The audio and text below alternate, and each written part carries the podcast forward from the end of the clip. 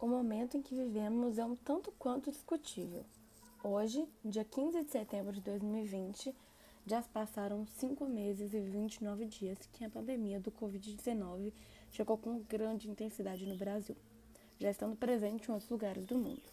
E por isso, os comércios, escolas, igrejas, restaurantes, bares e shoppings se encontraram fechados por muito tempo mas agora, quase seis meses depois dessa ação, aos poucos os governantes dos estados estão flexibilizando a abertura de locais públicos. Hoje estamos aqui com André Avelar, que se posiciona contra a flexibilização do isolamento, e com Caio de Lima, que se posiciona a favor desse tema. Cada participante terá três minutos para expor suas ideias e um minuto e meio para contrapor as ideias do outro participante. Caio, pensando na situação atual, Quais são os maiores impactos mentais do isolamento que você consegue perceber? Oi, Lisandro e Mariana. Bom, de acordo com a OMS, a Organização Mundial da, é, da Saúde, com dados apresentados em 2017, no Brasil, 11,5 milhões de pessoas sofrem com problemas de depressão. É, e a pandemia pode aumentar ainda mais esse contingente. Uma pesquisa com, com 1.460 brasileiros, com, é, coordenada pelo psicólogo Alberto Figueiras, da Universidade do Estado do Rio de Janeiro, a URJ, mostra que os sintomas de ansiedade e depressão duplicaram no país em apenas um mês de quarentena.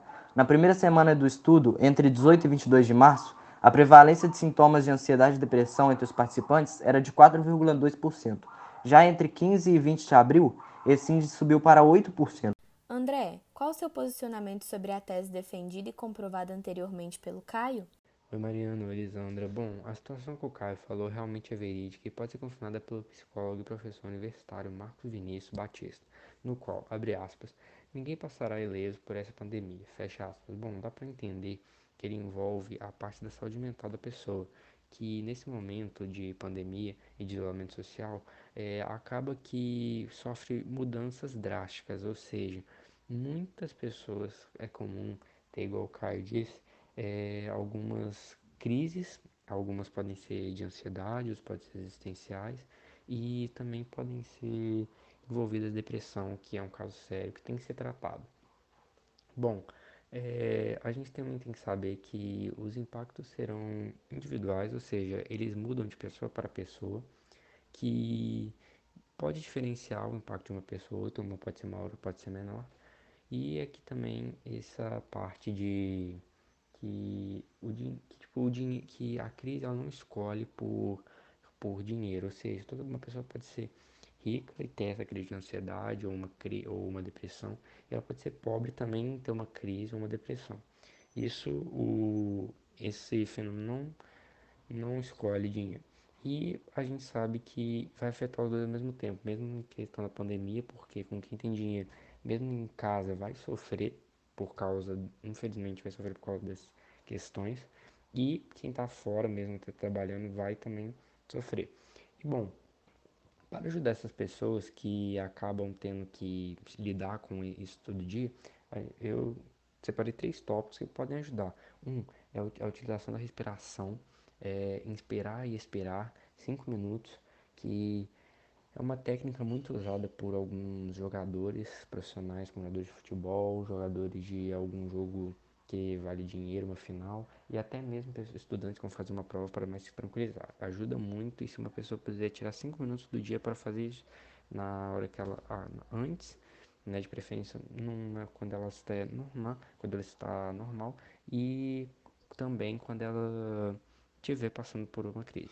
Outro é a utilização da meditação, que você separar um minuto da sua, da sua, do seu dia, quer dizer, uma hora, vai ajudar muito, que vai você fazer você buscar sua paz interior, vai te ajudar muito a livrar dessas crises de ansiedade e tudo. E outro seria é, a desligar de totalmente dos aparelhos eletrônicos e com isso eles vão com isso você pode pensar mais na sua vida pensar nas suas coisas que você tem que melhorar, as coisas que você faz de bem, as coisas boas da vida e procurar uma atividade. A gente pode ser assim, uma atividade física pode ajudar bastante. Entendi seu posicionamento, André. Caio, você gostaria de acrescentar algo sobre esse quesito? Sim, é, eu gostaria. A doutora Juliana Holt Lustad, professora de Psicologia e Neurociência da Universidade de Brigham Young, nos Estados Unidos, explica que, há, que abre aspas, há fortes evidências de que, de que o isolamento social e a solidão aumentam consideravelmente o risco de mortalidade prematura, algo que vai muito além indica, dos indicados na saúde. Fecha aspas. Como, como exemplo, ela cita um estudo que, que indica maior, maior propensão ao abuso de álcool e consumo excessivo de cigarros nessa situação, resultando em risco duas vezes maiores que os decorrentes de obesidade. Além disso, a fragilidade na saúde mental entre os idosos também preocupa. Não é à toa, já que são o principal grupo de risco para o Covid-19. O medo da morte iminente e a distância da família são os fatores principais dessa vulnerabilidade. Além disso, a ideia de finitude, já presente no pensamento de muitos na terceira idade, se intensifica. Ok, Caio. Introduzindo outro ponto sobre essa discussão, André, você defende o endurecimento da flexibilização ou não? Bom, as previsões dos especialistas sobre o que está por vir com a flexibilização das normas da quarentena são pouco ou nada é, animadoras. É uma coisa certa, mas com mais gente nas ruas, o número de contágios tende a só aumentar e, consequentemente, o número de internações hospitalares também. A dúvida é: com que velocidade esse aumento vai acontecer nas diferentes regiões e se os sistemas de saúde terão condição de absorver esse aumento da demanda sem entrar em colapso? De, por causa do número de mortes e o número de contaminados. Bom, o risco varia de acordo com a situação de cada localidade, mas mesmo nos cenários mais otimistas, considerando que todas as recomendações de precaução e higiene sejam seguidas pela população, a probabilidade de haver algum agravamento da pandemia ainda é altíssima. As opções, segundo que podem ser tomadas, seria de um lockdown, seria um lockdown rígido, totalmente rígido, por duas semanas para reduzir a forma expressiva da circulação do vírus. Ou seja, com o lockdown exposto, a gente, todas as pessoas ficariam confinadas dentro de casa. E com isso, o vírus ele ficaria rodeado só nas pessoas que estão com ele dentro dele. E as pessoas que estão tratando dele seriam o quê? Seriam levadas ao hospital. Ou seja, a questão hospitalar ainda trabalhará normalmente. E, as que, e questão de delivery, essas coisas também trabalharão. Agora, os outros, né, que possíveis fazerem um home office seria excelente. É, com isso, é, com, a, com o fechamento do lockdown de duas semanas, a gente teria visto que é, com é, esse lockdown a gente vai ver que as pessoas elas vão começar a ter uma diminuição do vírus, porque se as pessoas não terem, não tiver, não saírem de casa, elas não vão espalhar o vírus. Ou seja, o vírus ficará somente da pessoa. E aquela pessoa que sentir algum sintoma não tem que ficar totalmente confinada. Ou seja, se você tem um quarto separado, alguma coisa assim, deixa aquela pessoa lá, com todos os serviços, comida, televisão, é, água, é, banheiro, para de preferência não passar o vírus para ninguém. E com isso, essa decisão ajudaria bastante e evitaria é, um número de mortes que aumenta em si no número. Bom, a gente também tem como a especialista Lorena nessa parte de pandemia, especialista na parte de pandemia, que ela diz que a flexibilização, segundo ela, está sendo feita de forma caótica, sendo as condições mínimas necessárias para que nessa abertura ocorra de maneira segura. E ela diz que assim, se tivéssemos parado de verdade por duas semanas no início já teríamos revertido esse quadro. Ou seja, se no início da nossa quarentena nós tivéssemos tido um lockdown de duas semanas rígidas, com certeza nós não estaríamos nesse quadro que temos agora, podendo ter um possível, que seria a melhor opção, de um lockdown. Porque se continuar com uma abertura gradual, né, igual muitos estão querendo, tal, com certeza vai haver mais mortes, porque vão ter mais pessoas na rua e mais pessoas sendo contaminadas ao mesmo tempo. E isso leva uma. É, para algumas pessoas isso não importa, mas isso é totalmente importante porque, bom, você só sofre quando você perde, né? É por isso que quando você. Quando uma pessoa fala assim, ah, não, essas pessoas mortas e tal, não. Mas toda vida é importante, a gente tem que saber disso. Toda vida é importante. E se não podemos deixar que esse processo gradual continue assim, milhares de pessoas morram por causa de tomadas de decisões erradas. Sim. Agora, Caio, o que você tem a dizer a respeito desse assunto? Qual a sua opinião sobre isso? É, eu vou começar citando a situação de alguns empresários, como os donos de bares e restaurantes. É, quatro em cada cinco desses tentaram obter empréstimos para sustentar seus negócios durante a pandemia, mas destes, 81% tiveram crédito negado por instituições financeiras. A informação vem de uma pesquisa realizada pela Associação Brasileira de Bares e Restaurantes, a Brasel, com, com empresários do setor de todo o país. Os bancos privados são os que mais negam acesso a, a, a empréstimos. 57,55% dos entrevistados receberam uma negativa em instituições desse perfil, contra 42,45% que foram barrados em bancos públicos. É, com este quadro, quase 20% dos entrevistados dizem ter que demitir todo o quadro do pessoal se a situação se mantiver nos próximos 30 dias. Já sobre a economia em geral, existe uma previsão feita pelo Banco Mundial sobre a queda anual do PIB em 2020. Nela, Peru, Brasil, México, Equador e Argentina estão com menos 12%, menos 8%, menos 7,5%, menos 7,4% e menos 7,3%, respectivamente, estimados para a queda deste ano.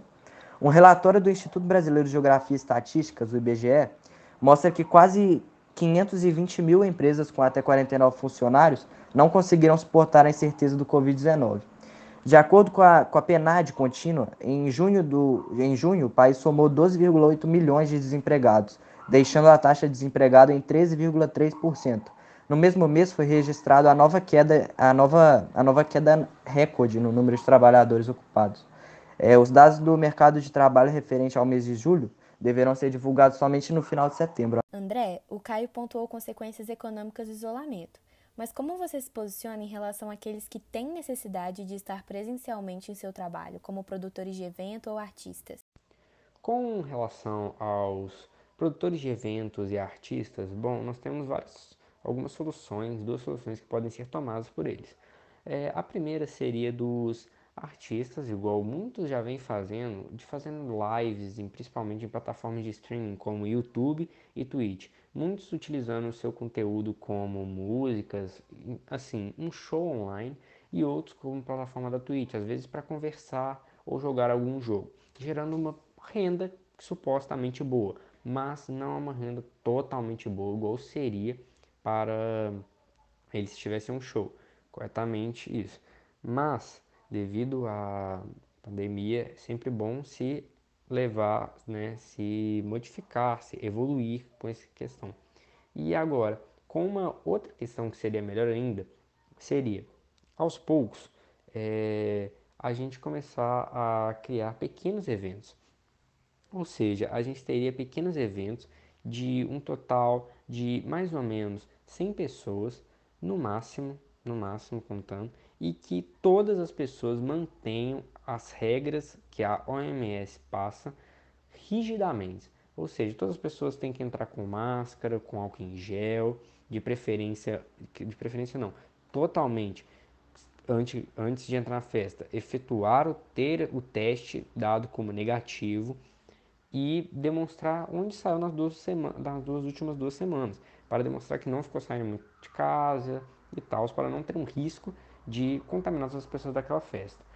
Bom, aí esse show aconteceria e essas pessoas poderiam curtir essa festa, mas com totalmente com é, ligados assim que ele, ele não pode né, gerar uma várzea assim, como a gente pode dizer, que não pode gerar problemas e tumultos assim, que todas as pessoas têm que moderar o tom da bebida para que quando não estiverem sóbrios fazerem alguma besteira. E com isso é, isso daí, se der, essa etapa de pequenos eventos só poderá acontecer se o brasileiro tomar na sua cabeça, ou seja, tomar a consciência na sua cabeça que ele tem que seguir as regras. Não adianta é, faz, tentar colocar essa proposta de é, fazer mini eventos, pequenos shows particulares, que não vai acontecer, porque Hoje a gente pode ver, hoje em dia, até semana passada, no feriado, pessoas saindo para a praia, não tomando consciência que a pandemia não acabou. Então, se as pessoas não tomarem o cuidado, acaba que isso vai prejudicar ainda mais se é, o brasileiro não tomar consciência. Caso ele demonstrar né, que ele não está na praia, que ele toma cuidado com as questões da saúde envolvendo o coronavírus, ele pode sim assim ter uma ideia agora ter um avanço na ideia de que alguns eventos particulares. E com isso, é, agregando uma renda, não uma renda chegando ao total dos shows que os artistas fizeram, os produtores de evento, mas pelo menos não obtém, pelo menos melhor do que um lucro nulo. Bom, então foi isso. Obrigada a todos, obrigada aos dois. O debate foi muito construtivo e interessante. Sim, agradecemos pela audiência e atenção e esperamos que tenham gostado. Até mais!